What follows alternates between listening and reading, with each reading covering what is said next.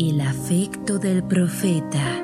La paz y las bendiciones de Dios sean con él y su familia. Hacia Fátima, la paz sea con ella. Una de las cosas extraordinarias que hacían más luminosa la vida de Fátima, la paz sea con ella, era el intenso cariño que el profeta la paz y las bendiciones de Dios sean con él y su familia, sentía por ella.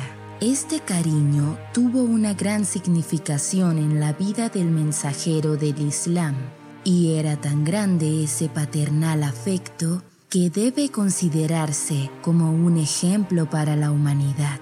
Ciertamente, el honorable enviado de Dios es el mejor de los seres humanos y el siervo más cercano de Dios Todopoderoso, así como la pauta del derecho y la balanza de la justicia y la razón.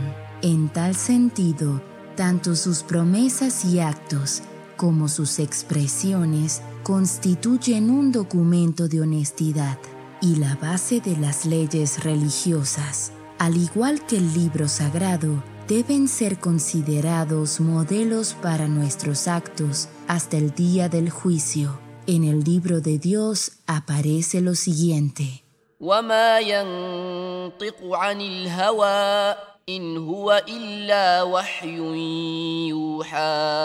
No habla por propio impulso, no es sino una revelación que se le ha hecho. Sagrado Corán, capítulo 53, versículos 3 y 4.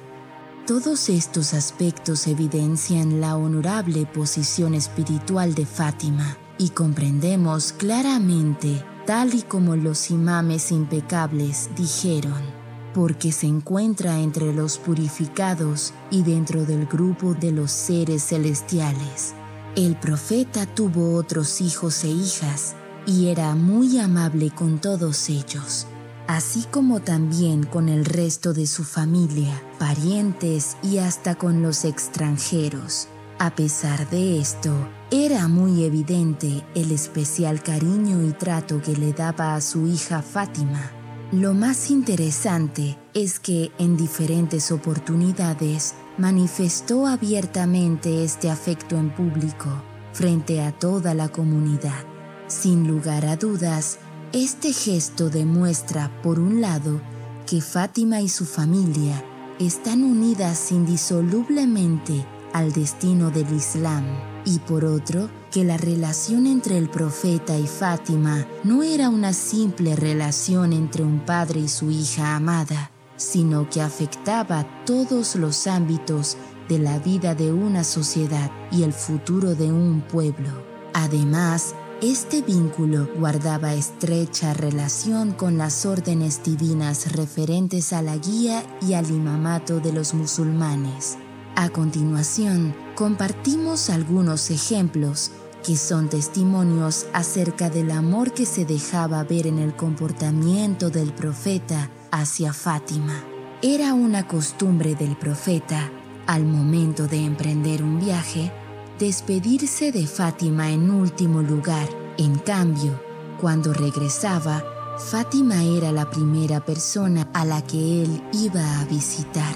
Tanto el imán Bakir como el imán Sadik, la paz sea con ellos, dijeron que el profeta siempre que se quería ir a dormir besaba la mejilla de Fátima, ponía la cara de ella sobre su pecho y suplicaba a Dios por ella.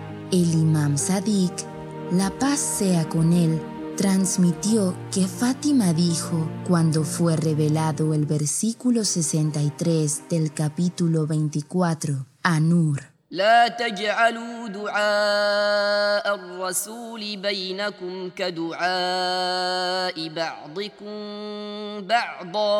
No os dirijáis al enviado como os habláis los unos a los otros yo tenía miedo de llamar Padre al mensajero de Dios, y por ello le decía, Oh mensajero de Dios. Dos o tres veces el profeta no dijo nada, pero una vez me miró y dijo, Oh Fátima, este versículo que fue revelado no te concierne a ti, ni a tu familia, ni a tus descendientes. Tú eres una parte de mí y viceversa. Este versículo fue revelado para los opresores y para los Quraysh, quienes son de maneras bruscas, tercas e insolentes. Tú, cuando me llames, dime Padre, que estas palabras le dan vida a mi corazón y gustan más a Dios. El profeta dijo, Fátima es una parte de mí mismo. Si alguien la llena de alegría, es como si a mí me alegrara. Y si alguien la molesta, es como si me hubiese molestado a mí. Fátima es entre los seres humanos la más querida para mí. Y también dijo, ella es una parte de mí y de mi corazón y de mi alma. Si alguien la molesta, es como si me molestase a mí, y si alguien me molesta, es como si molestase a Dios. Umir Shabi, Hassan Basri, Sufyan Suri, Muyahid, Ibn Yabir, Yabir Ibn, Abdullah Ansari, Imam Bakir, la paz sea con él, e Imam Sadiq, la paz sea con él, transmiten que el gran mensajero del Islam dijo, ciertamente Fátima es parte de mí mismo. Si alguien la entristece, es como si me hubiera entristecido a mí.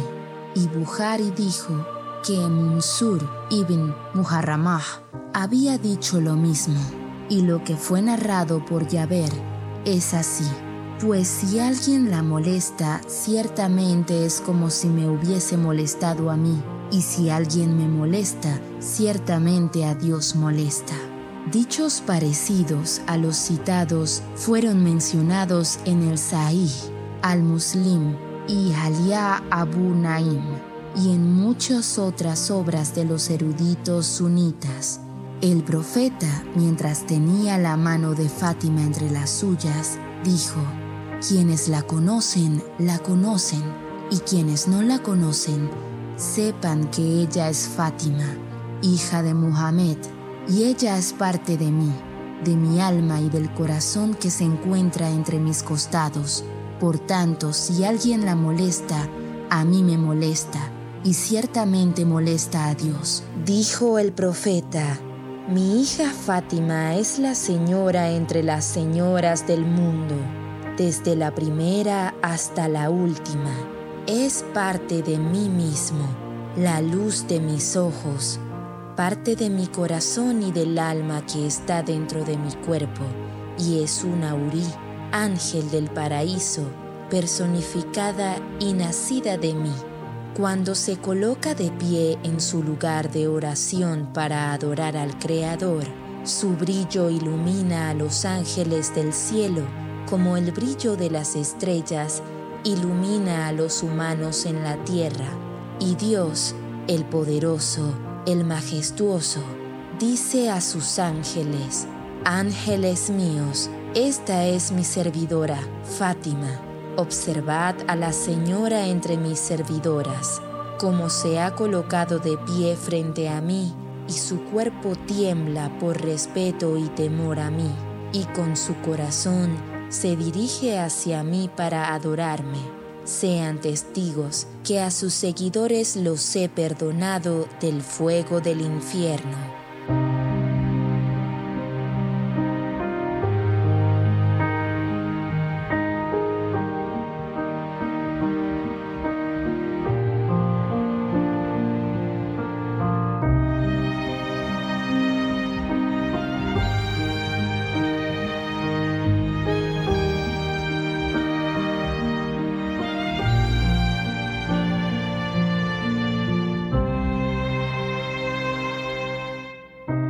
fatimatv.es. Si todavía no son miembros de Fátima TV, les explicaré cómo hacerlo. La mejor forma es a través de WhatsApp. Agrega a los contactos de tu celular el número de Fátima TV y envíanos tu nombre por esa misma vía. Nuestro número es más 54 938 15 39 07 37.